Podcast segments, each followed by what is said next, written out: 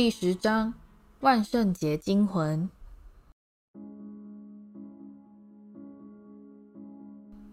第二天，马份看到哈利和荣恩仍然好端端的待在霍格华兹时，他简直不敢相信自己的眼睛。他们俩看起来有些疲累，心情却相当愉快。事实上，到了第二天早上，哈利和荣恩都觉得遇到三头狗的经过是一场非常精彩刺激的冒险。他们甚至还相当期待另一场探险行动。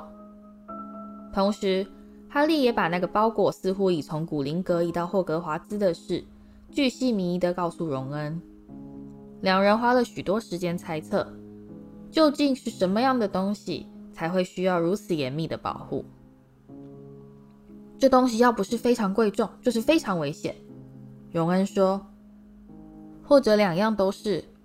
哈利说，他们对于这个神秘物品唯一能够确定的，就是它大约两寸长。在找不到更多线索的情况下，实在也没什么好猜的。奈威和妙丽两人对于藏在三头犬和火板门下的东西完全不感兴趣。奈威关心的只是永远别再靠近那条狗。妙丽拒绝再跟哈利和荣恩说话，他是那样一个嚣张跋扈、自以为无所不知的讨厌鬼。因此，他们反而把这看作是一个意外的收获，至少以后耳根可以清净一些。现在，他们俩真正想做的事是找个机会向马粪报仇。一个礼拜之后，两人兴奋地发现。这样的机会竟随着晨间邮件一同到来。像往常一样，猫头鹰从四面八方涌进餐厅时，所有人的注意力立刻集中在一个由六头大鸣角鸮搬运的细长包裹上。哈利跟其他人一样，急着想看看这个大包裹究竟装了些什么。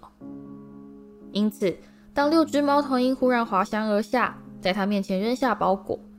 把他的培根震落到地上时，他不禁大吃一惊。这六只鸣角鸮才刚飞走，就又有另一只猫头鹰拍着翅膀降落，把一封信扔在包裹上。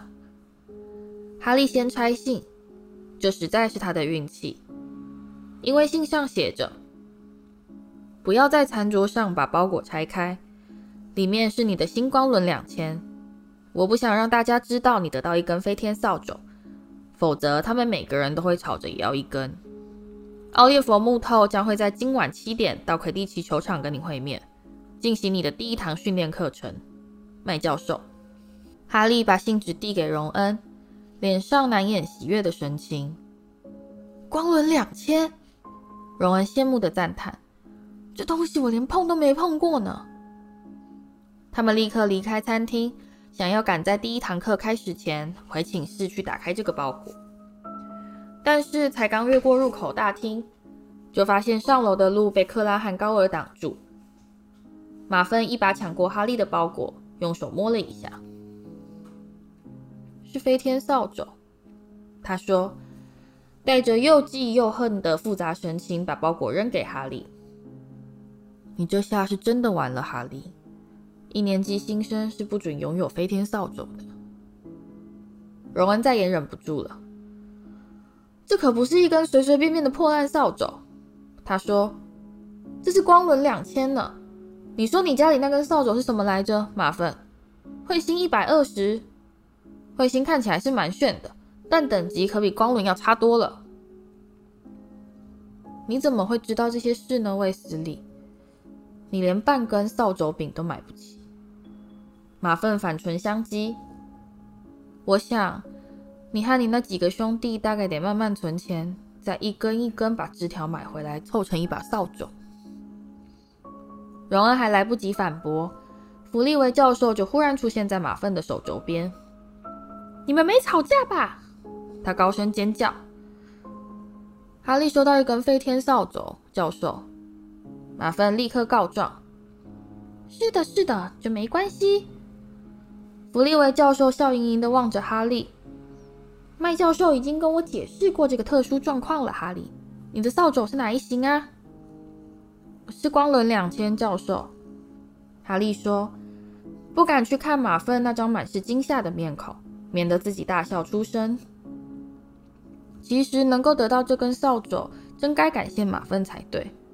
他补充说明。哈利和荣恩走上楼梯，马粪又气又困惑的表情，让他俩憋笑憋到肚子发疼。嗯，我说的是真话。走到楼梯顶端，哈利纵声大笑。要是他没投奈威的记忆球，我现在也不会进球队。所以说，你是认为这是你破坏校规而得到的奖赏，对不对？他们背后响起了一个愤怒的声音。妙丽用力跺着脚爬上楼梯，不以为然地望着哈利手中的包裹。咦，你不是不跟我们说话了吗？哈利说。对啊，拜托你继续保持好不好？荣恩说：“这对我们可是天大的恩惠呢。”妙丽把鼻子抬得老高，趾高气扬的大步离去。哈利在接下来的一天中完全没办法专心上课，他的心思不断地飘向寝室，想着那全新的飞天扫帚正躺在床底下等待着他，或是不断地荡向魁地奇球场。今晚他将在那里开始接受训练。晚餐时，他食不知味地把食物囫囵吞进肚子里，没注意到自己吃的是什么东西。随后就跟着荣恩冲上楼，拆开了光轮两千的包裹。哇！当飞天扫帚滚到哈利的床单上，荣恩不禁发出一声惊叹。即便是对各类飞天扫帚型号一无所知的哈利，也觉得这根扫帚真的是炫极了，光滑闪亮，有着质感绝佳的桃花心木扫帚柄，以及由又直又齐的枝条组成的漂亮尾巴。靠近扫帚顶的地方印着一行金字：“光轮两千。”接近七点，哈利踏出城堡，在黄昏的暮色中走向魁地奇球场。哈利过去从未来过体育场。球场四周的看台上环绕着数百个高耸的座位，方便观众坐在高处清楚地观赏到球赛的进行。球场两边各有三根顶端装着圆框的金柱，这让哈利联想到麻瓜小孩拿来吹泡泡的塑胶棒。唯一的差别是这些柱子足足有五十尺高。在等待木头的空档时间，哈利忍不住想要再试试飞行的滋味。于是他骑上扫帚，蹬了起来，感觉太棒了。他在球柱之间灵巧地飞来绕去，又在球场中间迅速地窜身俯冲。只要轻轻一碰，光轮两千立刻按照他的指示改变方向。嘿，哈利，下来吧。奥列弗·木头已经来了，他的腋下夹着一个巨大的板条箱。哈利降落在他的身边。非常好，木头说，眼里闪耀着喜悦的光芒。我现在终于明白麦教授的话是什么意思了。你真的是个天生的飞行人才。今晚我先把球赛的规则告诉你，然后你就要加入我们每星期三次的固定练习了。他打开木板箱，里面有四个大小不一的球。好，木头说，现在听我说。魁地奇的规则相当简单，要打得好并不简单。每一队总共有七名球员，其中三个叫做追踪手。三个追踪手。哈利喃喃复诵。木头取出一个足球大小的鲜艳红球。这个球叫做快符。木头说。追踪手把快符传来传去，想办法把快符扔进球框射门得分。每投进一球就可以得到十分。我会不会说太快？三个追踪手把快符传来传去，想办法把它扔进球框得分。哈利背诵，所以这就像是一种骑着扫帚、有六个篮筐的篮球喽，是不是？什么是篮球？木头好奇地问道。没事，哈利连忙说。好吧。另外，每队各有一名叫做看守手的球员，我自己就是格莱芬多的看守手。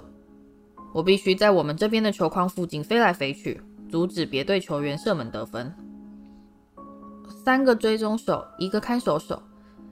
哈利说：“他下定决心要把这一切记得清清楚楚。他们玩的球叫做快服。好，我明白了。那其他这些是用来做什么的？他指着箱中剩下的三个球。我现在就要告诉你。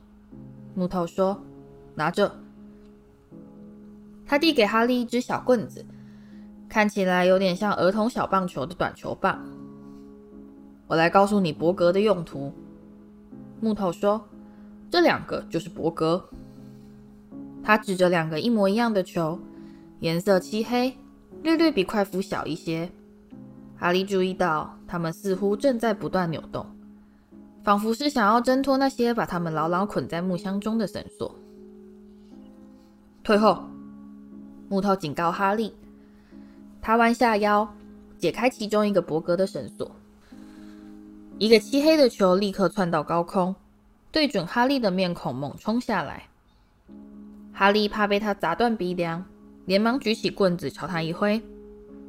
黑球歪歪扭扭地飞向空中，在他们头上飞快地绕了一圈，再朝木头发动攻击。木头跳起来，整个身子扑到黑球上面，用力把它按到地板上。看到了吧？木头喘着气说，奋力将不断挣扎的博格放回箱中，用绳子捆紧。博格在场中冲上冲下，想要把球员从扫帚上撞下来。这就是每队都需要两名打击手的原因。卫斯理双胞胎兄弟是我们的打击手，他们负责保护我们的球员，不让博格撞倒，再想办法把他们打到另一队那边去。所以刚才讲的你都记住了吗？三个追踪手负责用快辐射门得分，看守手保护球门柱。打击手不让博格伤害本队的球员。哈利一口气把他说完。非常好，木头说。呃，这个博格以前有没有害死过人？哈利故作随意的问道。在霍格华兹没发生过。以前是有一两个球员摔碎了下巴，除此之外就没有更严重的情形了。好。剩下的最后一名球员叫做搜捕手，那就是你，而你完全不用去管快符和博格，除非他们砸破你的脑袋。放心，博格绝对不是卫斯理兄弟的对手。我的意思是，他们两个简直就像是一对人形伯格。木头将手伸入板条箱，取出第四个，同时也是最后一个球。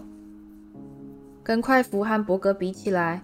这个球显得非常小，就像是一粒大胡桃。亮金色的小球还有着一对不断挥舞的小银翅膀。这个木头说，叫做金探子，是整场比赛里最重要的一个球。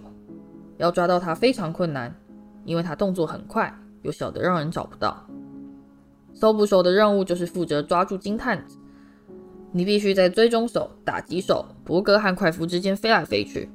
想办法赶在另一队的搜捕手之前把他逮住。搜捕手只要抓到金探子，就可以替他的球队多得一百五十分，这等于是赢定了。这就是搜捕手为什么特别容易犯规。魁地奇比赛只有在金探子被抓到以后才能宣告结束，所以往往拖了好久还是无法分出胜负。我记得最长的记录是整整打了三个月，球队必须不断找候补上场。让球员至少能找时间睡一下。好了，大概就是这样。有什么问题吗？哈利摇摇头，该做什么他都了解了，只有在真正去做的时候，才会晓得问题出在哪里。现在你还不能用金探子练习。木头小心翼翼地把球放进板条箱里关好。这里太黑了，说不定会把它给搞丢。我们暂时先用这些球让你练习一下。他从口袋里掏出一袋普通的高尔夫球。几分钟之后，他和哈利就飞到了半空中。木头用力把球扔向四面八方，让哈利练习去接。哈利从头到尾没有漏过一颗球。木头非常高兴。半个钟头之后，天完全黑了，他们无法再继续练习下去。今年的魁地奇冠军奖杯一定会刻上我们学院的名字。两人步行走回城堡途中，木头快乐地说：“就算你表现得比查理·卫斯理还要棒，我也不会觉得意外。当初如果查理没跑去追龙，他可是有资格入选英国代表队的。也许是因为太忙，哈利现在除了要应付他所有的功课之外，每个礼拜还得抽出三个晚上参加魁地奇球队训练。因此，当他突然发现自己在霍格华兹待了两个月时，他简直不敢相信这是真的。城堡比水蜡树街的房子更有家的感觉。而在学会基本课程之后，上课也开始变得越来越有趣了。万圣节早上，他们一醒来就闻到从走廊飘进来的烤南瓜香味。更棒的是，在上符咒课时，弗利维教授宣布，他们已经可以开始练习驱使东西飞起来的咒语。这是在弗利维教授小试身手，让奈威的蟾蜍在教室中飞了一圈之后。大家全都迫不及待的想要学会的热门招数。弗利维教授把全班分成两人一组来进行练习。哈利的伙伴是西莫·斐尼甘，这让他松了一口大气，因为那位一直满脸期盼的盯着他看。然而，荣恩却不幸跟妙丽·格兰杰分到同一组，使得这两个人都气得要命。在哈利收到飞天扫帚的那天之后，妙丽就再也没跟他们说过一句话。现在大家不要忘了，我们曾经练习过漂亮的手腕动作。弗利维教授尖声叫着，他跟往常一样坐在他的书堆上面，挥和弹，记住，挥和弹。再来就是如何把咒语说得既正确又清楚，这点也是非常重要。千万别忘了巴鲁夫巫师的惨痛教训。他不小心把“兹”念成“斯”，结果就发现自己躺到了地板上，胸口坐着一头大水牛。这真的是非常困难。哈利和西莫不断地挥和弹，那片应该飞起来的羽毛却依然纹风不动地躺在桌面上。西莫气得失去耐心，用魔杖戳羽毛，羽毛烧了起来。哈利只好赶紧脱下帽子灭火。隔壁桌的荣恩运气也好不到哪去。温加颠拉维阿萨，他喊道，两条长臂像风车似的挥个不停。你念的不对。哈利听到妙丽粗声粗气的说：“应该是温加颠拉维阿萨，加这个字要拖长，把每一个音节好好念清楚。既然你这么棒，干脆你自己来好了。”荣恩没好气的吼回去。妙丽卷起长袍袖口，轻轻弹魔杖，说：“温加颠拉维阿萨。”羽毛从桌上飞了起来，在他们头上四尺处的高空不停绕圈子。哦，太棒了！弗利维教授拍着手喊：“大家快看，妙丽小姐成功了！”下课之后，荣恩的脾气变得非常坏。难怪没有人受得了他。随着其他学生挤进走廊时，荣恩忍不住对哈利发牢骚：“说真的，他简直就是个噩梦。”身边的人潮迅速冲过他们身边，有人不小心撞了哈利一下，是妙丽。哈利瞥见了他的面孔，惊讶地发现他满脸泪水。大概他听到你说的话了。那又怎样？荣恩说，但他的表情有些不安。他自己一定也早就发现，他根本连一个朋友也没有。下一堂课，妙丽并没有出现，接下来的整个下午也都不见踪影。他们前往餐厅去参加万圣节宴会时，哈利和荣恩无意间听到巴蒂告诉他朋友文坦布朗，妙丽现在正躲在女生厕所里哭。说她想要一个人静一静。荣恩的表情变得比刚才更加不自在。但是没过多久，大家踏进餐厅时，里面炫目的万圣节装饰令他们顿时把妙丽的事抛到九霄云外。一千只蝙蝠拍着翅膀从墙壁和天花板飞出来，另外还有一千只蝙蝠像一片黑压压的云层，在餐桌上方飞来扑去。把南瓜里的蜡烛扫得噼啦作响。晚宴的餐点就跟开学宴会时那样，突然从盘子里凭空冒了出来。哈利忙着把一个连皮煮的马铃薯盛进自己餐盘时，奎欧教授突然气急败坏地冲进餐厅，他的头巾歪向一边，脸上带着吓得半死的表情。所有的人都抬起头来，望着他跑到邓布利多教授椅子旁边，颓然趴在餐桌边喘着气说：“山怪在地牢里，我想应该向你通报一声。”然后就倒在地上昏死过去。餐厅里一阵骚动，邓布利多的魔杖一连爆出了好几串紫色鞭炮，才让大家安静下来。级长们，他沉声喝道：“立刻把自己学院的学生全部带回寝室。”派西一听到命令，立刻如鱼得水的大展身手：“跟我来，大家聚在一起，不要分开。一年级生。”只要你们听从我的指示，就不用害怕山怪。现在跟紧我，让开！一年级生要从这里通过。结果，我是级长。山怪怎么可能会跑得进来？大伙爬上楼梯时，哈利问：“你别问我，山怪通常应该是很笨的。”荣恩说：“说不定是皮皮鬼故意把它放进来，想要在万圣节跟我们开个玩笑。”途中，他们遇到了团队，各自往各自的方向跑。在用力挤过一堆满脸困惑的赫夫帕夫学生时，哈利突然抓住了荣恩的手臂。我刚刚才想到，妙丽，她怎么啦？她不晓得山怪的事。荣恩咬着嘴唇。哦，好吧，他说，最好别让派西发现。两个人俯下身来，偷偷潜入一群往反方向走去的赫夫帕夫生。再悄悄溜到一条无人的长廊，快步跑向女生厕所。才绕过转角，就听到后面传来一阵急促的脚步声。是派西！荣恩低喝一声，连忙拉着哈利躲到一尊很大的狮身鹰面怪兽石像后面。然而，当他们定下心来凝神细看，出现在他们眼前的并不是派西，而是史内普。他急匆匆地穿越走廊，随即失去踪影。他在干什么？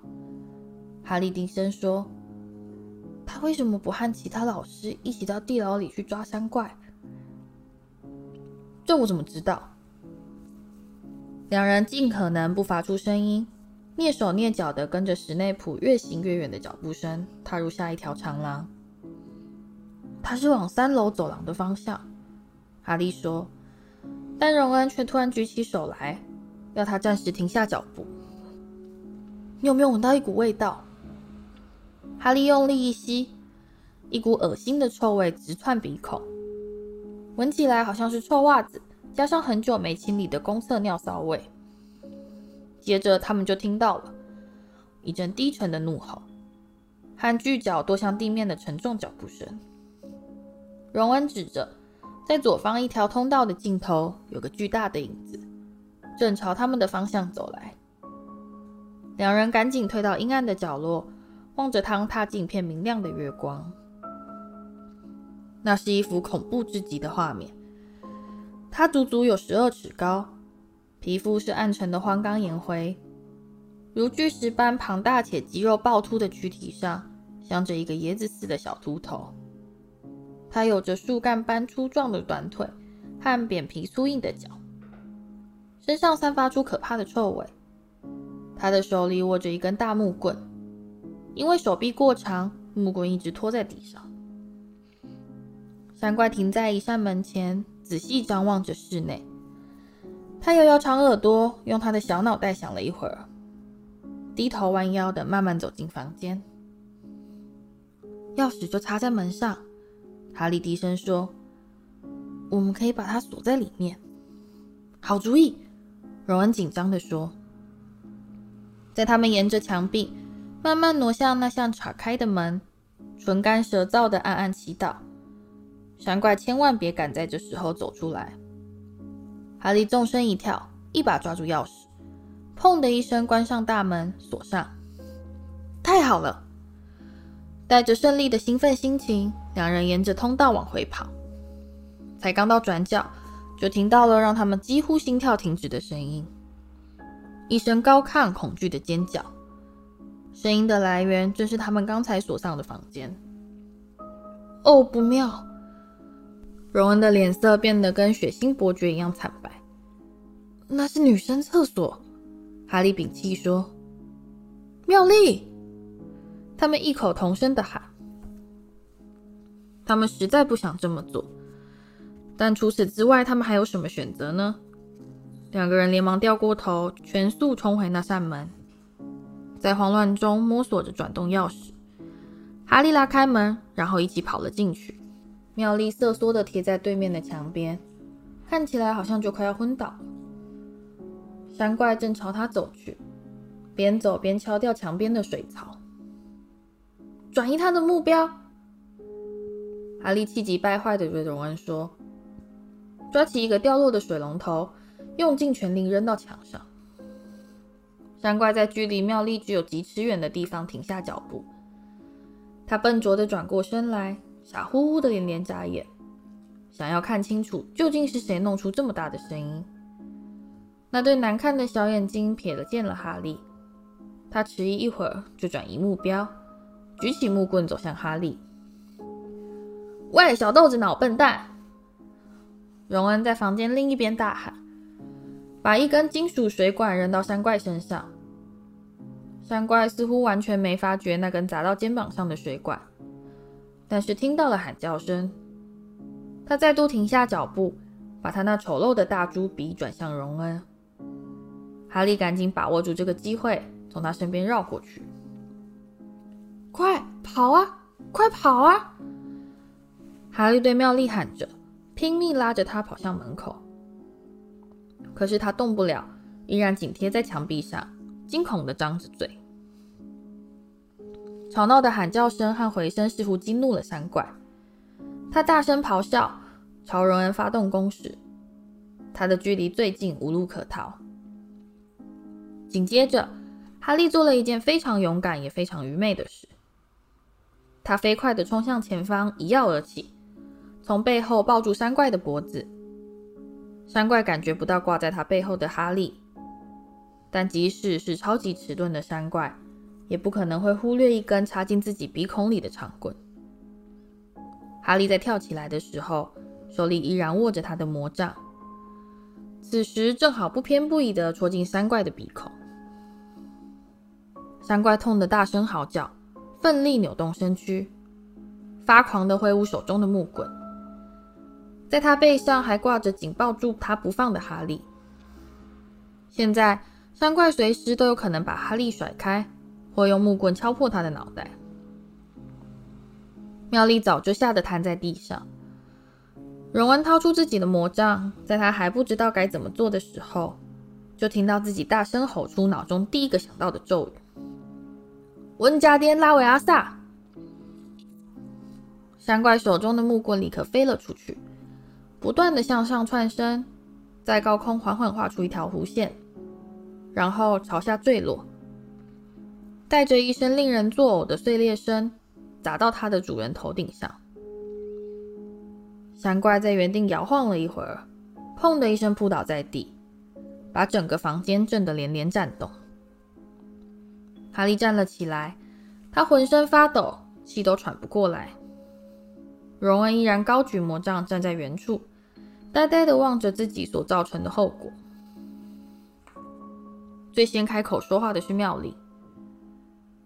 他死了吗？我想没有。哈利说：“他应该只是被打昏了。”他弯下腰，把他的魔杖从三怪鼻孔中拔出来。魔杖上面附着一层看起来像是起疙瘩的灰色粘胶。呃，三怪鼻屎。他用山怪的裤子把魔杖擦干净。外面突然响起乒乒乓乓的砰门声和急促的脚步声。他们三个吓得立刻抬起头来。他们刚才并没有意识到自己是多么的吵闹，但楼下必然有某个人听到了响亮的碰撞声和山怪的咆哮。不久之后，麦教授就闯进房间，史内普紧跟在他后面。殿后的是奎若。奎若瞄了山怪一眼，发出一声微弱的呜咽，随即紧按胸口，虚脱似的坐在马桶上。史内普俯身看着山怪，麦教授紧盯着哈利和荣恩。哈利从来没看到他这么愤怒过，他的嘴唇气得发白。原先抱着替葛莱芬多赢五十分的希望，也就此自哈利脑袋中迅速消失。你们到底是怎么想的？麦教授的声音中带着冷冷的怒意。哈利望着荣恩，他依然高举着魔杖，站在原地发愣。你们没被杀死，只能算是运气。你们为什么没待在寝室？史内普锐利的目光扫了哈利一眼。哈利低头望着地板，暗暗希望荣恩赶快把魔杖放下来。然后从暗影中传出一个细微的声音。请请听我说，麦教授，他们是到这里来找我的。妙丽小姐，妙丽终于站了起来。我到这里来找山怪，因为我我我以为我自己可以一个人对付他。你知道，因为我看过好多关于山怪的书。荣恩放下他的魔杖。妙丽格兰杰。这个乖乖模范生竟然在师长面前一派胡言，公然撒谎。如果他们没找到我的话，我现在早就死了。哈利把他的魔杖插进山怪的鼻孔，荣恩用咒语驱使山怪手上的木棍把自己打昏。他们没时间去找人帮忙，他们来的时候，山怪正要动手杀我。哈利和荣恩努力控制面部表情。好像他们并不是第一次听到这个故事。嗯、如果是这样的话，麦教授望着他们三个说：“妙丽小姐，你这个傻女孩，你怎么会以为你可以独自制服一个巨大的山怪呢？”妙丽垂下头，哈利惊讶的说不出话。妙丽是全世界最不可能违反校规的人，而她现在站在这里。假装自己犯了规，替他们两个人解围，这简直就像是史内普开始发糖果一样不可思议。妙丽小姐，格莱芬多学院会因为这件事而扣五分。麦教授说：“我对你非常失望。如果你没受什么伤，最好立刻回到格莱芬多塔。现在同学都在自己的学院里享受万圣大餐。”妙丽走开了。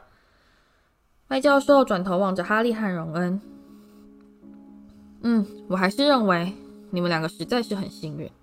不过，能够制服成年山怪的一年级生毕竟不多。你们两人各替葛莱芬多赢五分。我会向邓布利多教授报告这件事。你们可以走了。他们连忙跑出房间，飞快地向前狂奔，直到一连冲上两层楼才开口说话。对他们来说，能够逃离山怪恶心的臭味，实在是一种至高无上的解脱。我们应该不只得十分的，荣恩咕哝地说：“你是说五分吧？别忘了，他扣了妙丽五分。他这样替我们解围，真的是很不错。”荣恩承认。不过话说回来，我们可是救了他的命啊！要是我们没把那个东西跟他锁在一起，他说不定根本就不需要我们去救。哈利提醒他。他们走到胖女士画像前方，猪鼻，两人说出密语，爬了进去。交易厅里挤满了人，非常吵闹，大家都在享用送上来的宴会大餐。然而，妙丽却独自站在入口等他们。三个人碰面之后。出现一段有些尴尬的沉默，在没有人好意思抬头看对方一眼的情况下，三人一块低声咕哝了一句“谢谢”，就赶紧跑到桌边去拿餐盘。但是从那一刻起，妙丽·葛兰杰就变成了他们的朋友。世上有某些事情，在共同经历过之后，很难不去喜欢对方，而一同打昏一名十二尺高的巨山怪。就是其中一件。